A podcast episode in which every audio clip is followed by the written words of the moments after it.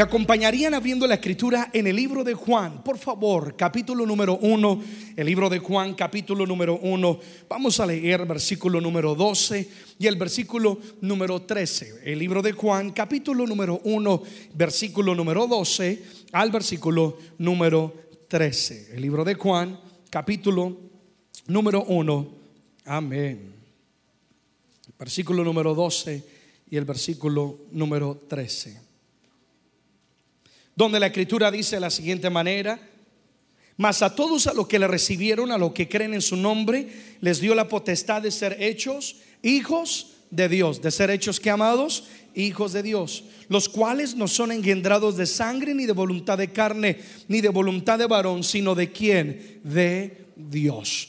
Vamos a orar. Padre, te damos gracias por este privilegio de adorarte, de estar en tu casa de estar en tu presencia. Pedimos que tú nos hables en esta noche, que tu palabra llegue a cada uno de nuestros corazones y traiga revelación de lo que es ser tus hijos y de lo que es estar bajo tu paternidad y bajo tu cuidado. En el nombre de Jesús oramos. Amén y amén. Amada iglesia, quiero compartirles hoy bajo el tema que he titulado Paternidad Divina, Paternidad divina. Jamás nosotros podemos tener una íntima relación con nuestro Padre Celestial si no somos capaces, o con Dios, si no somos capaces de verlo a Él como nuestro Padre.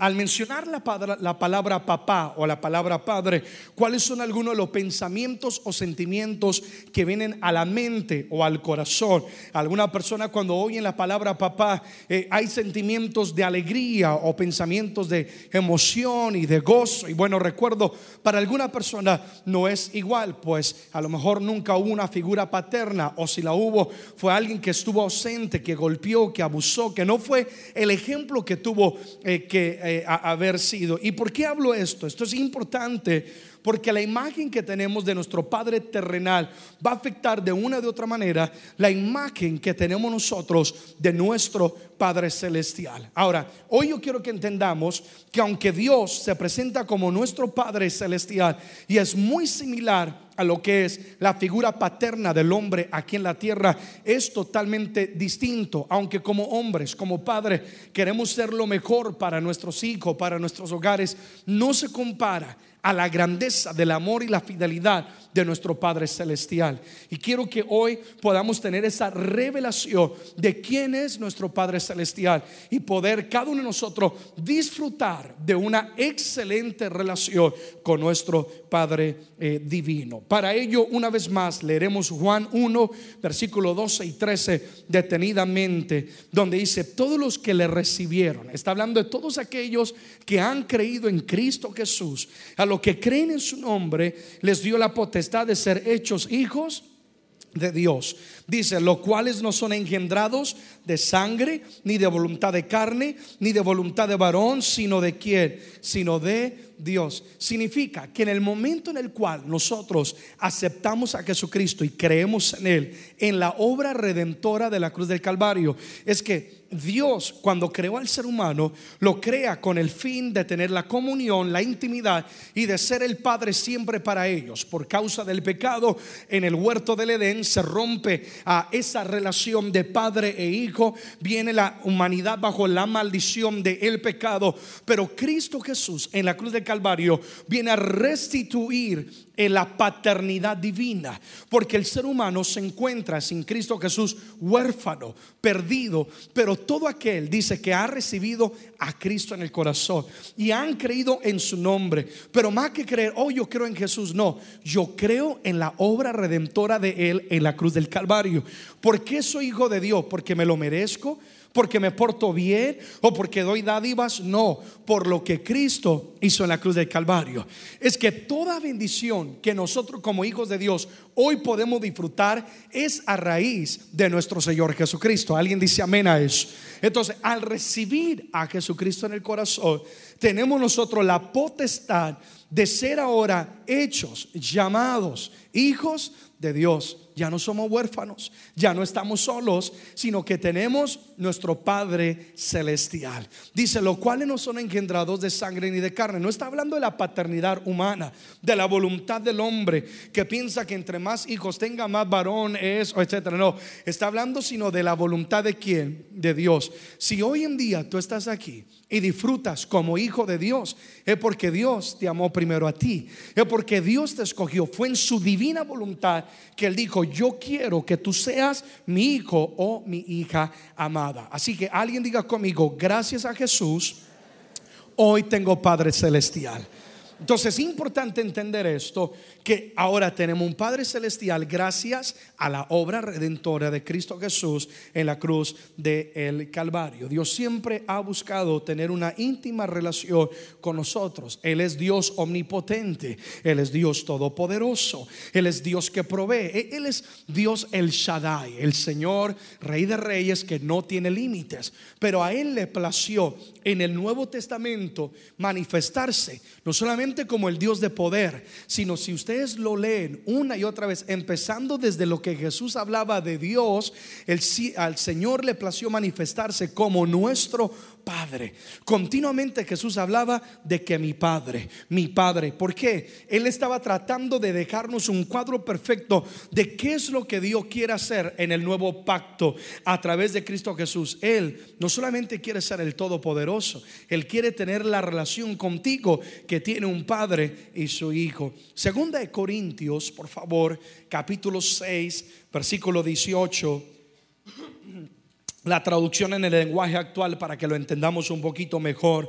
Dice la escritura, yo seré para ustedes como un padre y ustedes serán para mí como mis hijos y mis hijas. Esto lo afirmo yo, el Dios que todo poderoso. Una vez más, yo sigo siendo el Todopoderoso, yo sigo siendo el Dios que camina sobre las aguas, creador del universo, que te formé en el vientre de, mamá, que te di aliento, te di vida, pero yo quiero ser para ustedes como un padre y ustedes serán para mí como mis hijos y como mis hijas. ¿Cuántos dan gracias a Dios por ello? Amén que Él se quiere manifestar y se ha manifestado como este Padre que ama, que cuida, que protege y que provee a cada uno de nosotros. Entonces, este versículo me habla de una relación. Alguien diga conmigo una relación.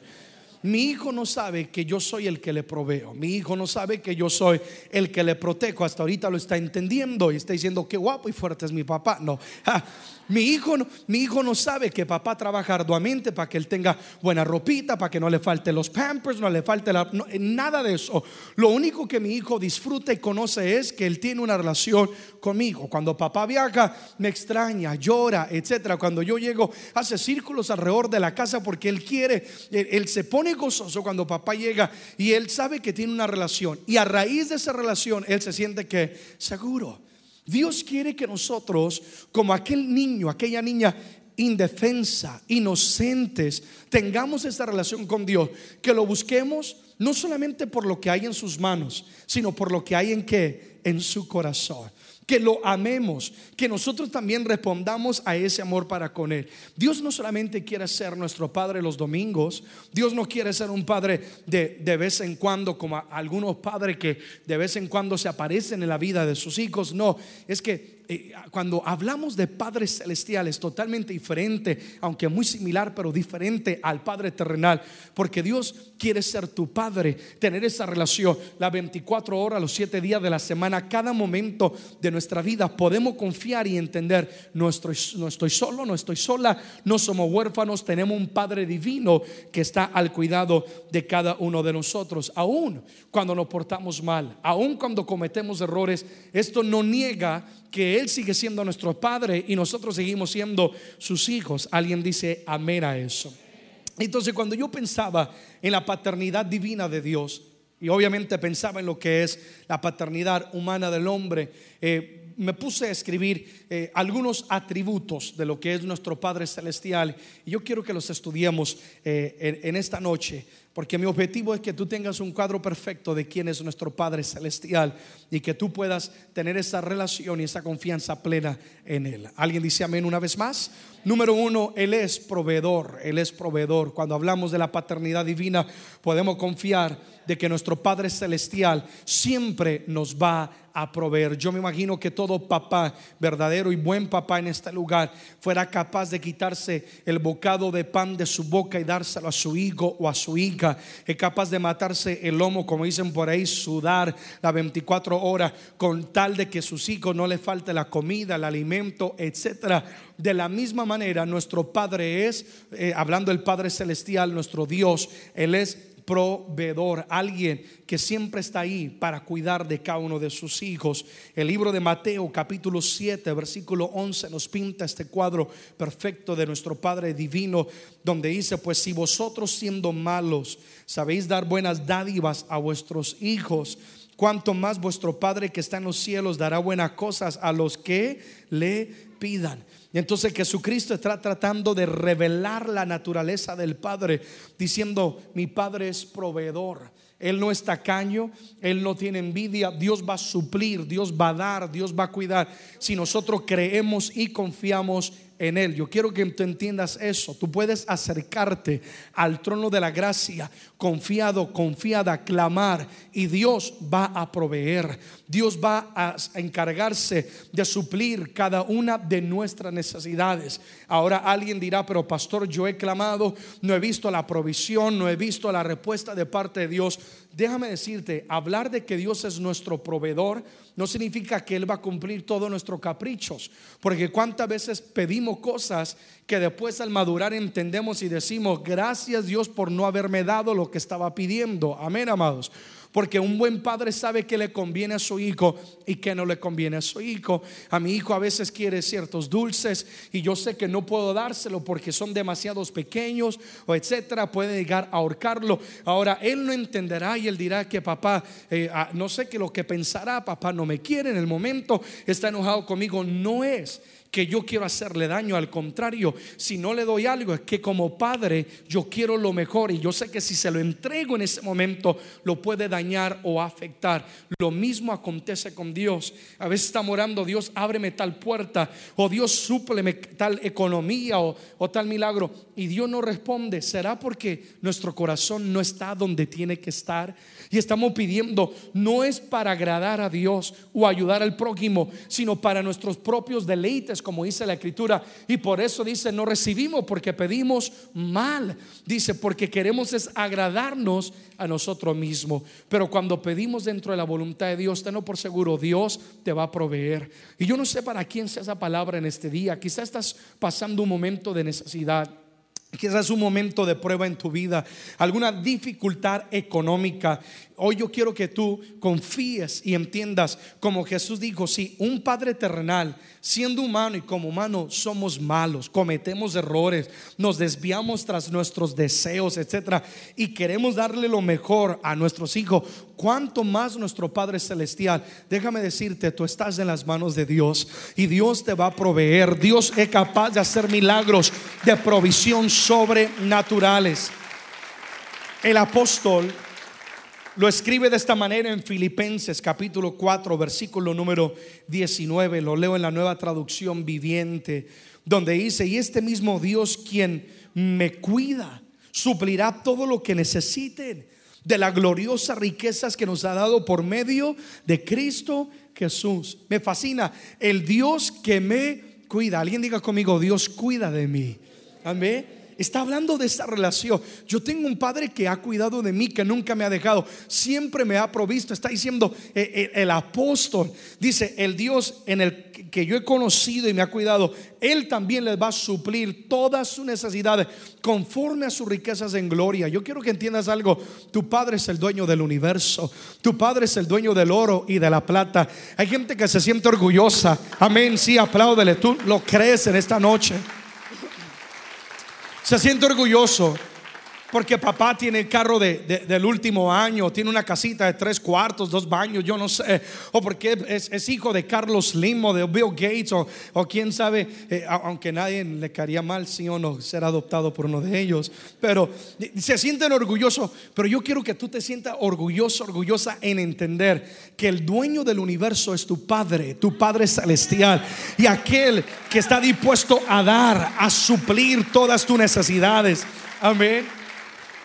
Son tantos los milagros, literalmente milagros de provisión que nosotros hemos visto en nuestra vida. Eh, uno de tantos, y, varias veces lo he compartido, testimonio de cuando al llegar aquí a Estados Unidos y vivimos, eh, eh, después de vivir un tiempo en un carro, tuvimos que vivir en un pequeñito apartamento. Y, me acuerdo que había, había necesidad económica donde literalmente teníamos que apretar el cinturón para para poder sobrevivir el día. Había, había, necesidad, pero Dios nunca nos desamparó.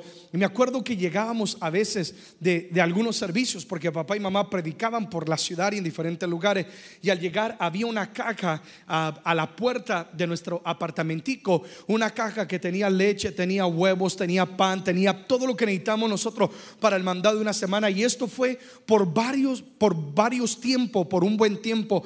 Alguien Dios estaba enviando para suplir yo no sé si era alguien que conocía de Dios o si era alguien inconverso que se quería burlar de Dios. Lo único que yo sabía era que Dios estaba proveyendo y que nunca faltaba el huevito frito y el arroz y lo que necesitamos, porque Dios es Dios de provisión. Entonces Dios se revela como el Padre y el Padre es alguien que provee. Confía, Dios te va a proveer. Dios te va a suplir. Si Dios te ha encomendado una tarea, Dios también te va a proveer para esa tarea. Si Dios te ha dicho camina por aquí, por ahí, Dios también te va a sustentar. Amén, amados. Porque Dios nunca desampara o avergüenza a sus hijos. ¿Qué no dijo el salmista? He, envejecido, he crecido y yo nunca he visto un justo desamparado o su descendencia, sus hijos, sus nietos que mendiguen que pan. Porque los hijos de Dios no somos mendigos, los hijos de Dios somos hijos del rey, somos príncipes, somos princesas o son princesas en las manos de Dios. Amén, amados. Entonces me fascina el, Dios quien me cuida, Él suplirá todo lo que necesiten. Dile a la persona que está a la par, dile, Dios te va a suplir, dile, Dios te va a suplir. Y yo le oro hoy a Dios que tú tengas una revelación de Él como Padre y que tú puedas ver un milagro de provisión. Que Dios te abra esa puerta que Dios te dé ese trabajo que tanto necesitas, que te dé esa gracia ante esa autoridad, que Dios te dé todo lo que tú necesitas para salir adelante, porque Él quiere no solamente cuidar de ti, sino que tú también puedas cuidar de tu casa y de tus hijos. Amén, amada iglesia. Entonces, todo esto es parte de la revelación de la cruz del Calvario. ¿Por qué tenemos un Padre porque me provee? Porque ahora soy hijo de Dios a través de Cristo Jesús. Amén. Número dos al hablar de la paternidad divina, tenemos que hablar de identidad, identidad. ¿Sabían que el hombre es quien determina el sexo del bebé o de la criatura? Ahora, no es una casualidad que Dios ah, haya dado al hombre el privilegio, hablando del ser humano, el varón, de dar la identidad a, sus hijos, de ser niño o de ser niña, sino porque detrás de ello hay una gran enseñanza. Recordemos que nosotros fuimos creados conforme la imagen de Dios y la semejanza de Dios. Nuestra identidad entonces, así como el Padre Eternal da la identidad a sus hijos, nuestra identidad proviene no del hombre, sino proviene ahora en Cristo Jesús de nuestro Padre Celestial. Esto es tan importante entenderlo, porque si tú no descubres tu identidad, malgastarás tu vida. Si tú no sabes quién eres, si tú no sabes cuál es tu propósito, por qué naciste, qué es lo que Dios tiene para ti, qué dice Dios de ti, déjame decirte que Satanás, si está pronto y tiene gente lista y preparada para marcarte y para decirte, eres un fracaso, eres un pecador, no mereces misericordia, no puedes triunfar, porque Él quiere marcarte con la identidad y la falsa imagen del mundo. Pero cuando tú entiendes, ahora yo soy hijo de Dios, ¿qué importa lo que digan de mí? ¿Qué importa la opinión de los demás? ¿Qué importa lo que haya sido mi pasado? Si hubo un arrepentimiento y creí en Cristo Jesús, ahora al estar en Cristo Jesús, yo soy una nueva criatura. Amén, amada iglesia. Todo lo viejo ha pasado, ahora he sido hecho nuevo. Cuando no conoces tu identidad, tú malgastas tu vida buscando, preguntando quién soy. ¿Para qué existo? ¿Qué tendrá Dios para mi vida? ¿Cuál será mi destino? Pero cuando tú sabes, yo soy hijo de Dios. Yo soy hija de Dios. Tengo un propósito, tengo una asignación, tengo una identidad. No me veo como el mundo me ve, me veo es como Dios me veo, me ve a mí. Entonces comienzas a aprovechar cada día de tu vida y comienzas a dar pasos firmes, pasos que te guíen hacia el destino y la asignación que Dios tiene para con cada uno de nosotros. Génesis capítulo número 1, por favor, versículo 26 y versículo 27. Al hablar de identidad, tenemos que ir al principio de la creación. El libro de Génesis capítulo 1, versículo 26 y 27. Este es el momento de la creación. Entonces dijo Dios, hagamos al hombre a nuestra qué? Imagen, conforme a nuestra semejanza. Dios no tomó a King Kong y dijo, bueno, vamos a hacerlo a la imagen de King Kong. No, no venimos del chango. Amén, amados. Venimos es de Dios a digo, hagamos al hombre a nuestra imagen conforme a nuestra semejanza y señoré en los peces del mar. Comienza a hablar de una identidad y de un propósito, autoridad. En las aves de los cielos, señoré en las bestias, en toda la tierra y en todo animal que se arrastra sobre la tierra. Y dice el versículo 27, y creó Dios al hombre, está hablando de la humanidad, a su imagen, a imagen de Dios que lo creó, varón y hembra, lo creó. Entonces, en el Génesis vemos la verdadera identidad, que nosotros somos un reflejo de Dios.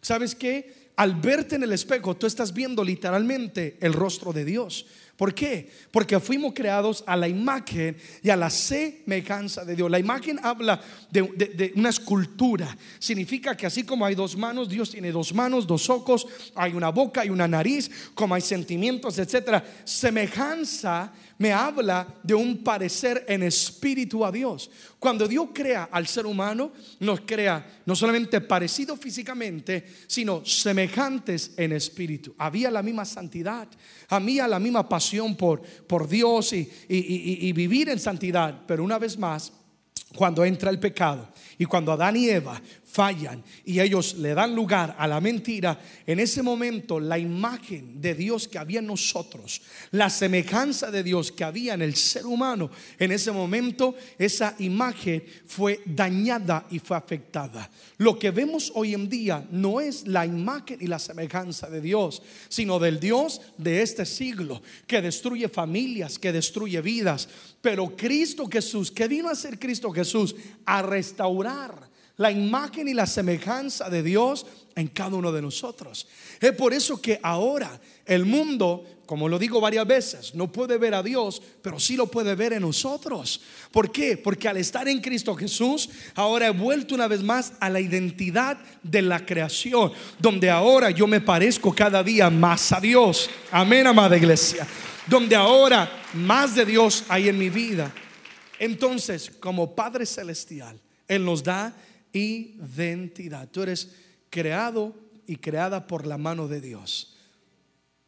Todo lo que tú tienes, todo lo que tú eres, no es una coincidencia, una casualidad, sino eres el pensamiento y el propósito de Dios en esta tierra, que te formó cuidadosamente para que tú cumplieras un propósito glorioso para Él. Colosenses capítulo 2, versículo 10, nos afirma entonces lo siguiente y dice, vosotros estáis completos en Él. Está hablando de al estar en Cristo Jesús, que es la cabeza de todo principado y de toda que potestad. Cuando tú conoces tu identidad, él es mi Padre, estoy hecho a la imagen y la semejanza de Dios. Yo no soy lo que el mundo dice. No voy a permitir que el pasado, que el pecado venga a dañar y afectarme. Ya entiendo que ahora en Dios yo estoy que completo. Yo no necesito de otras personas para estar completo. Hay gente que dice, es que sin ti yo no puedo vivir. Es que si no la tengo, si no lo tengo, no puedo vivir. Si no tengo el carro, si no tengo la ropa, si no tengo esto y aquello. Pero cuando tú tienes a Cristo Jesús, todo lo demás del mundo sobra. ¿Sí o no? Todo lo demás del mundo sigue sobrando. Porque con saber que Dios es nuestro Padre, con eso basta. Con Él yo estoy completo. Dios Padre Celestial llena todo vacío del corazón. Dios Padre Celestial llena toda búsqueda que hay en el corazón del ser humano.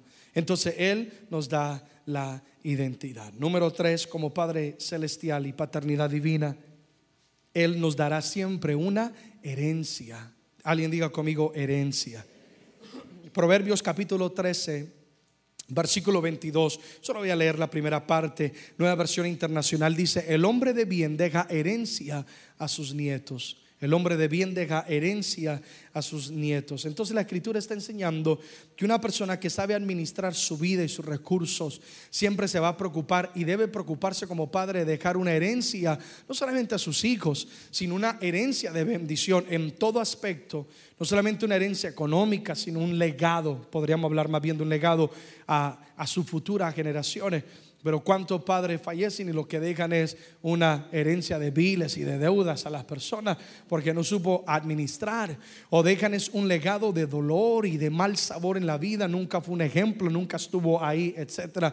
Entonces, un verdadero y buen padre siempre se preocupará por dejarle que una herencia, un legado a sus hijos. Cuán importante es eso. No solamente sobrevivir nosotros, sino pensar en las futuras generaciones. Entonces, Dios como Padre también que Él es, Padre Divino, Él nos ha dejado una herencia cada uno de nosotros. Ahora, ¿qué es una herencia? Una herencia es algo que tú y yo podemos disfrutar sin tener que sudar por ello o trabajarlo. Amén. Sino que tú simplemente lo cobras y dices, esto es mío. Es como de repente que fallece un abuelito o alguien y, y viene y te llama el abogado y te dice, te han dejado una herencia. Y te dicen, esa herencia es de 10 millones de dólares. Gloria a Dios, profetiza, pastor, ¿sí o no? y esa herencia es de 10 millones de dólares. E, es fantástico saber que tienes una herencia, no lo trabajaste, verdad, no, tú ves, e, esa persona a lo mejor se mató la vida trabajando para adquirir esa riqueza y ahora te lo está dando que gratuitamente para que lo disfrutes, pero esa herencia esa herencia no la podrás disfrutar hasta que no te presentes y tú digas, oye, yo lo cobro, eso me pertenece a mí. Lo mismo es con nuestro Padre Celestial. Él nos ha dejado una herencia, la cual yo quiero hablar ahorita, pero esta herencia no la disfrutamos hasta que nosotros no creamos verdaderamente en Él. Y digamos, Él es mi Padre Celestial. Por lo tanto, como hijo, yo tengo todo derecho a recibir aquella herencia. Ahora, hay dos puntos que tocaré en cuanto a la herencia que el Padre Divino nos deja. La primera de ellas es la vida eterna. Esta es la mayor de todas las riquezas. Alguien diga conmigo vida eterna. Primera de Juan capítulo 5 versículo número 13. La escritura dice, primera de Juan 5:13, estas cosas os he escrito a vosotros que creéis en el nombre del Hijo de Dios. Una vez más, todo es a través de Cristo Jesús. Amén, iglesia para que sepáis que tenéis vida eterna y para que creáis en el nombre del Hijo de Dios. Entonces nosotros tenemos la herencia más grande que como ser humano podemos poseer, que es la herencia de la vida que la vida eterna, la seguridad de que cuando nuestros ojos físicos se cierran en esta tierra y empiece la realidad, porque eh, lo que estamos viviendo hoy en día esta no es la realidad. El mundo está equivocado y lo desconoce. Hay una eternidad a todos esperándonos. Y hay solo dos lugares donde pasar esa eternidad. La palabra es claro, el cielo o el infierno. Un lugar no creado para el ser humano, sino para Satanás, para sus demonios. Pero el ser humano decide ir allá. No es que Dios lo condene, sino el ser humano decide ir allá rechazando a Cristo Jesús. Teniendo la salvación, teniendo el camino a la vida eterna, el ser humano lo rechaza. Entonces hay un de tormento, pero hay un lugar de eterno gozo, que es la presencia de Dios. Donde dice la palabra que no va a haber llanto, no va a haber lágrima, no va a haber dolor, donde todo será nuevo. Amén, amados. Donde disfrutaremos la presencia de Dios para siempre. Esa vida eterna es la herencia que a través de Cristo Jesús tú y yo hoy podemos disfrutar y estar seguros y seguro, eh, seguros de, ello. Dios la, la proveyó para nosotros a través de Cristo Jesús. Ya no tenemos que temerle a la muerte.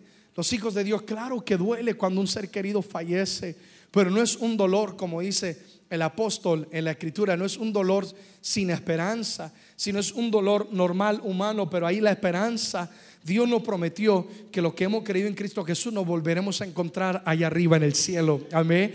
Entonces hay esa herencia que Él nos ha dejado, la herencia de la vida eterna. Digan conmigo vida eterna.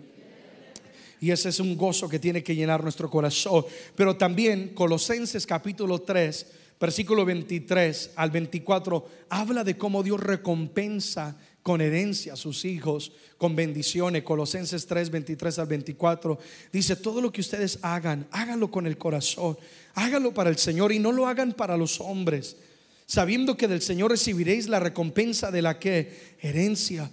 Porque todo lo que estás haciendo, lo estás haciendo porque a Cristo el Señor servís. Amén, amados.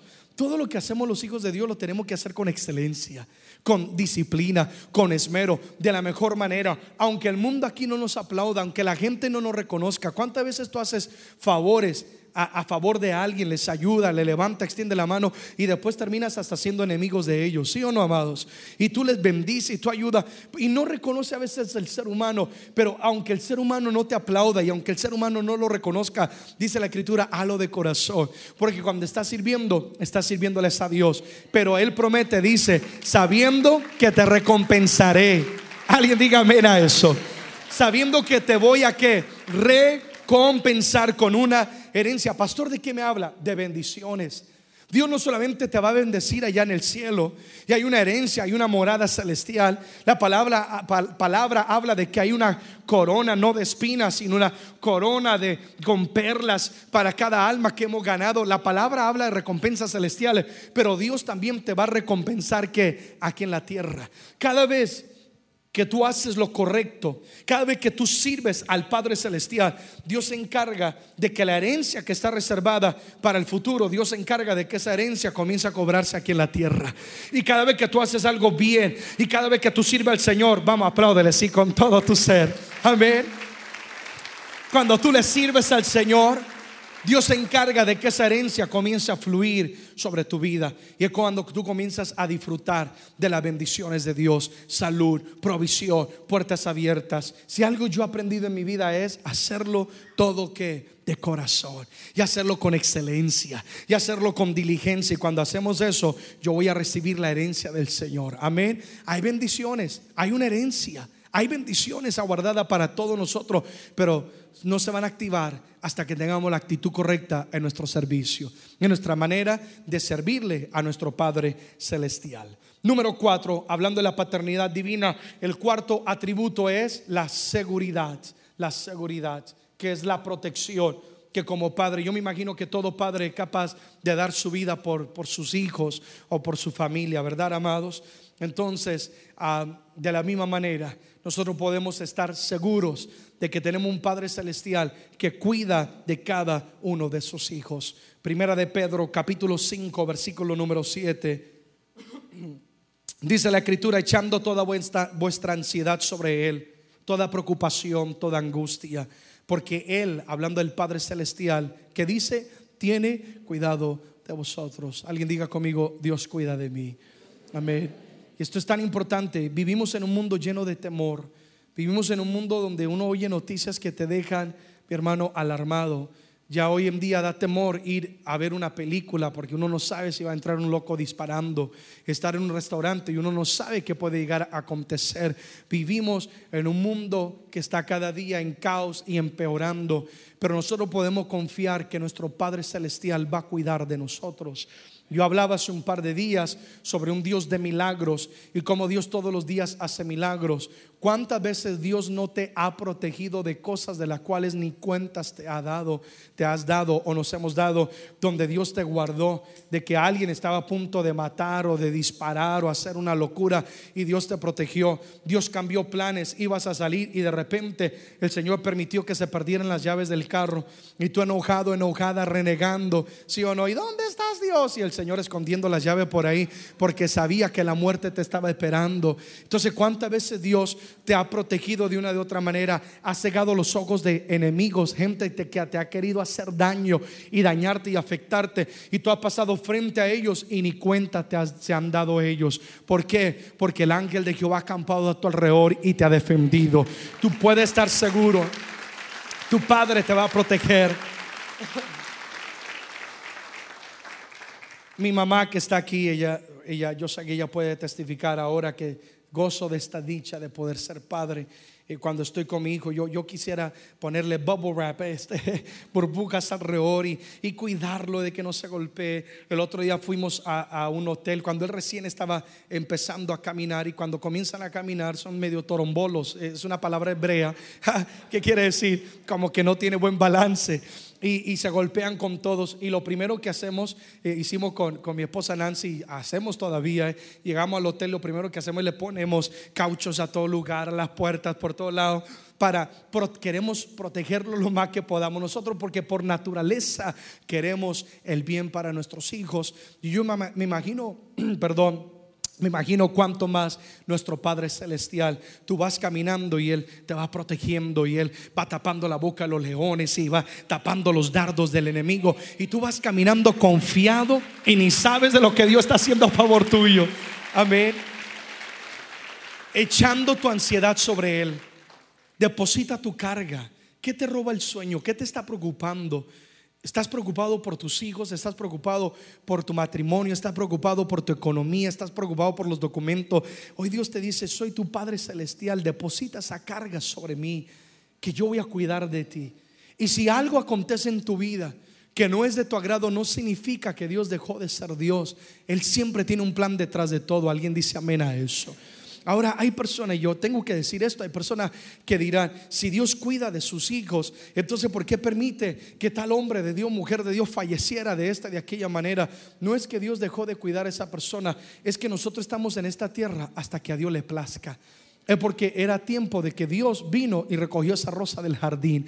Es porque Dios vino y dijo, hasta aquí tengo marcado el día en el cual tú cumplirás el propósito en la tierra. Y Dios decide llevarnos en gloria. No es, no es que a Dios se le escapó, no es que el enemigo le ganó ventaja, no. Todo está en las manos de Dios. Y como humano nos, es difícil a veces comprenderlo, pero ahí es donde nuestra fe tiene que activarse y creer, yo estoy en las manos de Dios. Yo soy la niña de los ojos del Señor. Es más, léelo. Zacarías capítulo 2, versículo 8. Zacarías capítulo 2, versículo 8. El ángel está hablando y dice, porque así ha dicho Jehová de los ejércitos. Es decir, eh, el ángel está diciendo, Dios me ha enviado con esta misión. Dice, tras la gloria me enviará Él a las naciones que os despojaron, porque el que os toca, toca la niña de su ojo. Qué lindo, ¿sí o no? El ángel está diciendo, yo he venido de parte de Dios a defender a los hijos de Dios, a toda nación que te despojó, toda la persona que te han querido hacer daño, te han querido afectar, calumniar, no te preocupes, yo te voy a defender, porque cuando te tocan a ti, están tocando la niña de los ojos de Dios. Oye, oye lo que Dios te dice, eres mi tesoro preciado. Vamos, a palabra de le esa palabra. Dios te ama, iglesia. Hermano y hermana, estamos en las manos de Dios. Entonces, tú tienes que confiar que Dios es tu justicia, tu vindicador, tu protector, tu pronto auxilio en la tribulación. Que Dios va a cuidar de cada uno de nosotros. Descansa. La batalla no es tuya, es de Dios. Amén. Y entrégale al Señor, entrégale al Señor esos temores, entrégale al Señor tu casa, entrégale al Señor tu hogar, tu vida y tú vas a decirle, Padre, por Cristo Jesús, yo soy tu hijo, tú eres mi Padre, tú eres quien me cuida, me dices que deposite sobre ti mi ansiedad, tú vas a cuidar de mí y tú caminas confiado, porque lo que el diablo quiere es a este, robar tu fuerza. Lo que el diablo quiere es que te enfoques en todo lo que está pasando a tu alrededor y que dejes de caminar en pro del propósito de Dios. Pero tú confía, Dios va a estar cuidando de ti y Dios va a cuidar también de tu casa. Amén, iglesia. Número 5, hablando de la paternidad divina, podemos hablar también de algo que es muy importante, la disciplina. Alguien diga conmigo disciplina. Ahora esto es algo que a muchas personas no les gusta, pero que es tan necesario, ¿sí o no? ¿A cuántos de nosotros cuando niños nos gustaba que nuestro padre nos disciplinara? Yo me imagino que a nadie, ¿sí o no? Nadie decía, a mí, a mí, por favor, no le pegues a mi hermano, pégame a mí. A nadie, ¿sí o no? Antes, gracias a Dios, nosotros éramos cinco. Primero tenía que pasar por los cuatro para que me llegara a mí. A nadie le gusta la disciplina, pero ¿cuánto le damos gracias a Dios por aquellos padres que nos disciplinaron? ¿Sí o no? Y no, yo le doy gracias a Dios porque papá me ministraba con la chancla, papá me ministraba con la correa cuando había necesidad. Y yo quiero decirles algo, yo, yo no crecí traumado. Antes la disciplina me ayudó para ser el hombre que soy hoy en día, para ser una ayuda, un ejemplo, tener una buena familia. Amén. Tan importante esto. De la misma manera nuestro Padre Celestial nos va a disciplinar. Y la disciplina de Dios tiene que traernos gozo porque eso significa que somos hijos de Dios. Hebreos capítulo 12, versos 6 y 7. La nueva traducción viviente dice, pues el Señor disciplina a los que ama y castiga a todo el que recibe como hijo. Si eres hijo, atente porque también te van a ministrar, ¿sí o no? Al soportar esta disciplina divina, recuerden que Dios los trata como a sus propios hijos. ¿Acaso alguien oyó hablar de un hijo que nunca fue disciplinado por su padre? Amén. Entonces lo que está hablando es, si somos hijos de Dios, va a haber que disciplina. Y gracias a Dios por la corrección. Como un padre corrige a su hijo. O cuando hay que, tiene que haber la corrección, la disciplina, por, cuando hay una conducta equivocada, no es por dañar al niño o la niña, sino al contrario porque queremos protegerle, que si sigue con esa conducta tarde o temprano, se va a convertir, eh, eh, se va a perjudicar él o ella misma. ¿Cuántos padres retienen la disciplina a sus hijos? Y vemos hoy en día hijos que están en drogas, en pandillas, que están en la cárcel y dicen, si tan solo me hubieran disciplinado, porque por querer hacerles bien, les hacemos mal a ellos. Pero cuando hay la disciplina es por el bien.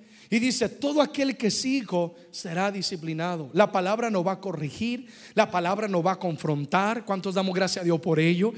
Así que si el Señor un día te corrige, o Dios usa a los pastores o a guías espirituales para corregirte, no te molestes. No digas me voy de la iglesia. No digas voy a buscar otro lugar. No, soporta la, la, disciplina divina porque es parte de tu crecimiento, de nuestro crecimiento.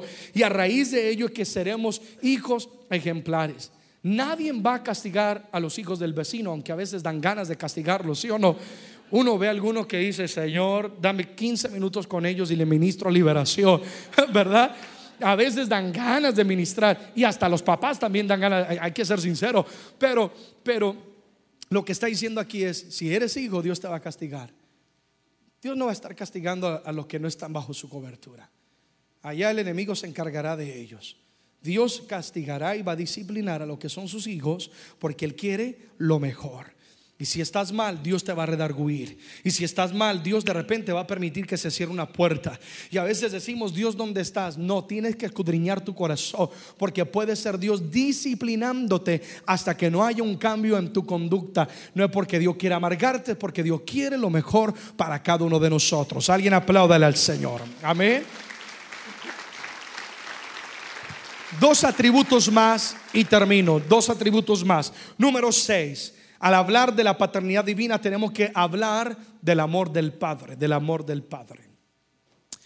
En nuestro Padre Celestial nosotros encontramos un amor que es incondicional y un amor que es sacrificial. Este amor, primero que todo, fue reflejado en nuestro Señor Jesucristo. De tal manera amó Dios al mundo, que ha dado que a su Hijo unigénito, porque el verdadero amor que se desprende, da. Y entonces nuestro Padre nos amó tanto que dio a Jesucristo por cada uno de nosotros. Pero vayamos a primera de Juan 4, versículo 19, donde habla y dice, nosotros le amamos a Él. ¿Por qué amamos a Dios? Porque Él nos amó que primero no es lo que nosotros hayamos hecho por Dios, sino lo que Dios hizo que por nosotros. No podíamos acercarnos a Él por causa del pecado, por causa de lo que nos separaba y nos dividía. Pero Dios nos amó tanto que Él vino y se acercó a nosotros. El amor del Padre Celestial es un amor que nunca cambia. Y el mejor ejemplo de esto es la historia del Hijo Pródigo. Que aunque el Hijo Pródigo decidió irse de casa, malgastar sus bienes. La historia del hijo pródigo que viene le dice al padre, padre, dame mi herencia, yo quiero cobrarla, etcétera. Va y la malgasta con sus amigos y, disfruta de los placeres de la vida y al perderlo todo se encuentra solo y termina mendigando, termina dándole comer unos marranos y deseando comer de lo que le daba a aquellos animales. Pero un día él recapacita y él dice, ¿qué hago aquí? Yo soy un príncipe en la casa de mi padre. Hay gente que aún me sirve, me atiende. Y él decide volver a casa. Al volver a casa, el padre lo rechazó. Al volver a casa, el padre lo condenó. Al contrario, dice la escritura que el padre sale corriendo. Este es el cuadro perfecto de Dios. Y lo besó y lo abrazó. Y dice que lo restauró plenamente e hicieron una gran fiesta. Porque el amor de Dios Padre es un amor que restaura. Mientras el amor del ser humano es un amor que condena, un amor que juzga, el amor del Padre es un amor del Padre celestial, es un amor que permanece firme para siempre, esperando que sus hijos vuelvan a casa una vez más. Entonces yo hablo, yo hablo a aquella persona que se han ido de la casa del Padre. Yo hablo a aquella persona que se han alejado del amor de Dios. Déjame decirte, Dios no ha dejado de amarte. Dios sigue amándote. Dios sigue con planes y propósitos para con tu vida. Y como Padre eterno y Padre bueno, Padre de amor, está con brazos abiertos esperando que tú vuelvas a casa una vez más. Alguien dice amén a eso. Entonces el amor del Padre no cambió, sino al contrario, lo esperó, lo abrazó y lo restauró. Porque el amor del Padre es un amor que restaura. Por ejemplo, con mi hijo, eh, le gusta jugar con una y otra cosa, le digo, no hagas esto, te puedes caer, etcétera. El esterco comete el error, se cae, comienza a llorar. ¿Qué hace papá? ¿Lo regaño? No, salgo corriendo, lo levanto, lo beso y hasta me dan ganas de llorar con él también. ¿Por qué? Porque ese es el amor del Padre. El amor de nuestro Padre Celestial es, es, un amor a un millón de veces mucho más allá. Es un amor incondicional donde Él nos ha amado primero a cada uno de nosotros. Es tiempo de corresponderle al amor del Padre. Número siete, cerramos con esto. El tercer atributo del cual quiero hablar en este día de la paternidad divina es que Dios cree en cada uno de sus hijos. Dios cree en cada uno de sus hijos. Y permítanme explicar lo que quiero decir con esto. ¿Qué fuera de nuestras vidas sin la motivación de papá? Me acuerdo papá motivándome para montar en la bicicleta. Vamos, hijo, tú puedes. Me acuerdo papá motivándome para jugar fútbol. Vamos, hijo, tú puedes. La motivación es tan importante porque el creer en sus hijos lo forma uno. Amén cuán importante es para mí y siempre ha sido cuando papá me aplaude, cuando papá me dice, hijo, buen trabajo, me gustó el mensaje, etcétera, porque esa motivación me está hablando y me está diciendo, yo creo en ti, creo en lo que Dios ha depositado en tu vida y creo en lo que yo he depositado también en tu vida. Entonces, de la misma manera, Dios cree en cada uno de nosotros. ¿Por qué? Porque Dios fue el que nos formó, el que nos creó y Dios sabe lo que Él ha depositado en nuestras vidas. Y cuando yo digo que Dios cree en nosotros, lo que estoy diciendo es que Dios sabe que tú eres capaz de salir adelante. Dios sabe que tú eres capaz de ser una mejor persona, de ser un mejor padre, una mejor madre, que tú eres capaz de vivir una vida de santidad. Dios sabe que tú puedes ir a otro nivel. Dios cree en nosotros. Quizás el mundo no creerá, quizás las personas darán la espalda, quizás las personas condenarán, juzgarán, pero déjame decirte, no podemos vivir para agradar al hombre, tenemos que vivir para agradar a Dios. Y si yo agrado a Dios y Dios está creyendo en el llamado que Él me ha dado, con eso me basta. Amén, amada iglesia. Solo, solo quienes creen en sus hijos son capaces de confiarle a ellos grandes tareas. Y Dios cree en sus hijos. Le confió lo grande a Moisés, un hijo que era tartamudo. Le confió lo grande a David, un joven que aparentemente era inexperto para enfrentar a un Goliat. Si captan lo que estoy diciendo, ¿verdad, iglesia? Dios cree. Dios no te va a dar una tarea para que tú fracases. Si Dios te ha dado un sueño, una visión, te ha encomendado algo, no es para que fracases, es porque Dios cree en ti. Y Él está esperando que, que ese atributo, esa gloria que Él ha depositado en tu vida, tú la des por luz. No hay un mayor ejemplo que esto, que en Jeremías, capítulo 1, versículo 5 a versículo número 7. Dice, antes de que te formase en el vientre, yo te conocí. Antes de que nacieras, yo te santifiqué, te di por profeta a las naciones. Dios le está diciendo a Jeremías, Jeremías, yo tengo un plan para tu vida. Tú vas a ser un profeta a las naciones en medio de un mundo que estaba en caos y perdido. Y Jeremías le dijo, Señor Jehová, he aquí no sé hablar porque soy que niño. En otra palabra, esta tarea no es para mí. ¿Y qué le dice el Señor? Me dijo Jehová, no digas soy un niño, porque a todo lo que te envíe irás tú y dirás todo lo que te mande. En otra palabra, Dios le está diciendo Jeremías, yo creo en lo que te estoy encomendando. Yo creo que tú eres capaz de hacerlo. No más excusas, no más limitaciones. Si yo te estoy diciendo lo vas a lograr, tú lo vas a lograr, lo que Dios está diciendo. Y yo quiero que tú recibas esa palabra hoy en tu espíritu. Si Dios te ha estado redarguyendo, te ha estado dando una visión, una asignación, un sueño, es porque Dios te está diciendo, tú lo puedes lograr. Entonces, no más excusas, no más limitaciones, no más, Señor, yo no puedo. Mayor es Dios y Él está contigo. Y Él te va a dar la gracia, te va a dar la fuerza y la sabiduría. Amén. Apláudele a Él.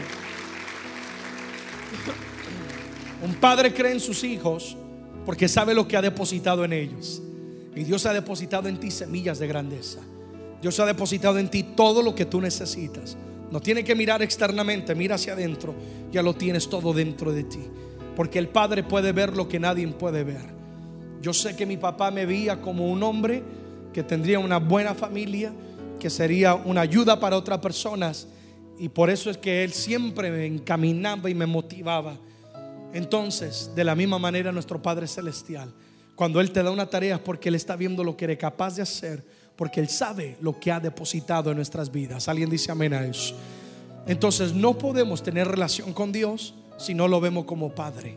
Él es nuestro Padre. Alguien diga conmigo, Señor, gracias por ser mi Padre Celestial, por ser mi proveedor, por darme identidad, por darme la herencia, la seguridad disciplinarme, por amarme y por creer en mí.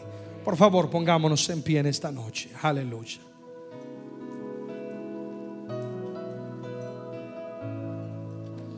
Oramos, Padre, te damos gracias por haber hablado a nuestras vidas. Te doy gracias porque tu palabra ha llegado a cada uno de nuestros corazones. Y cada persona hoy en este lugar, yo pido que pueda tener una revelación de esta palabra de que tú eres nuestro Padre. Señor, quizás algunos de nosotros, algunas personas, Señor, quizás tienen una imagen equivocada de lo que es un padre por cuestiones o por circunstancias de la vida, momentos dolorosos, momentos difíciles. No ha habido una figura paterna, no ha habido el ejemplo correcto y eso ha venido a, afectar, a manchar, Señor, a la imagen paterna en la vida de cada uno de ellos. Pero hoy pido en el nombre de Jesús, Padre, que tú traigas una revelación a cada corazón de cuánto tú nos amas, de cuánto tú deseas manifestarte, no solamente como el Dios de poder, sino como el Padre celestial, el Padre que ama, el Padre que cuida, que provee. Padre, y hoy te decimos que te amamos y que creemos en ti y te aceptamos como nuestro Padre Celestial, Señor, y que depositaremos nuestra confianza y nuestra vida, nuestro mañana, todo lo que somos en tus manos. Señor, yo confío que tú eres mi proveedor. Ora y dónde estás. Dile, yo confío, tú eres mi proveedor, que tú me suplirás, que nunca me faltará nada, sino que siempre estarás ahí para proveerme en el nombre de Jesús. Hoy yo recibo la identidad. Ora conmigo, yo recibo la identidad. He sido creado a tu imagen y a tu semejanza. En el nombre de Jesús. Es por Cristo Jesús, tu Hijo amado, que hoy yo tengo una nueva identidad. Padre, yo renuncio a toda marca del ayer, a toda marca del mundo que me ha querido dañar, me ha querido afectar.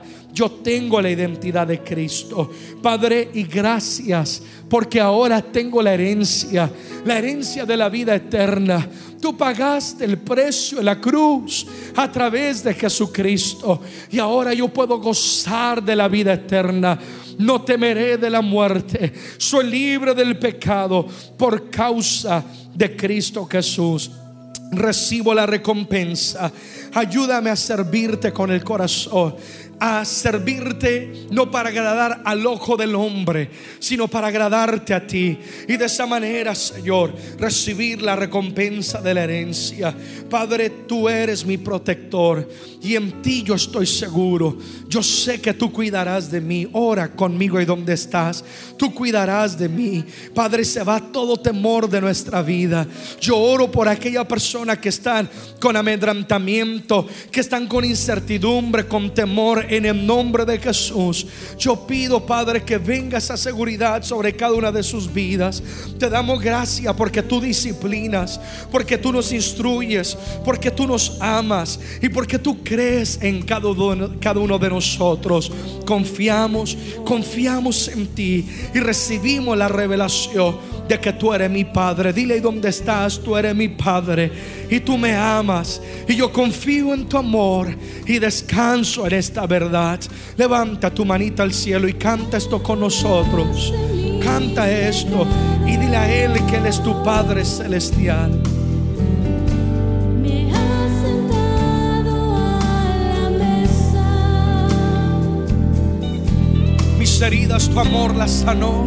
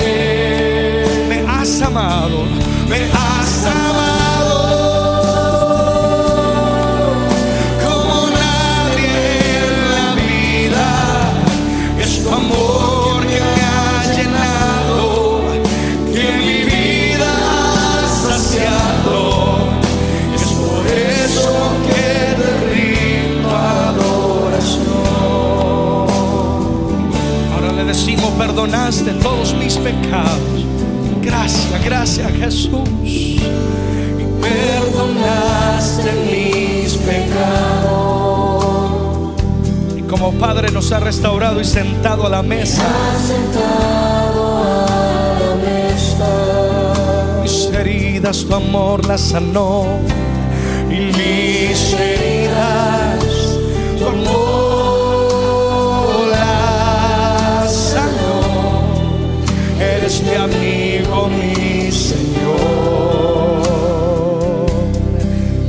Cree la palabra y dile, tú eres mi Padre.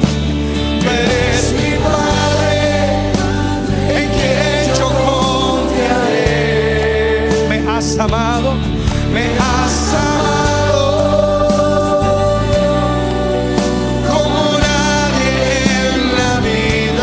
Amor que me ha llenado. Que mi vida ha saciado. Que mi vida ha saciado por eso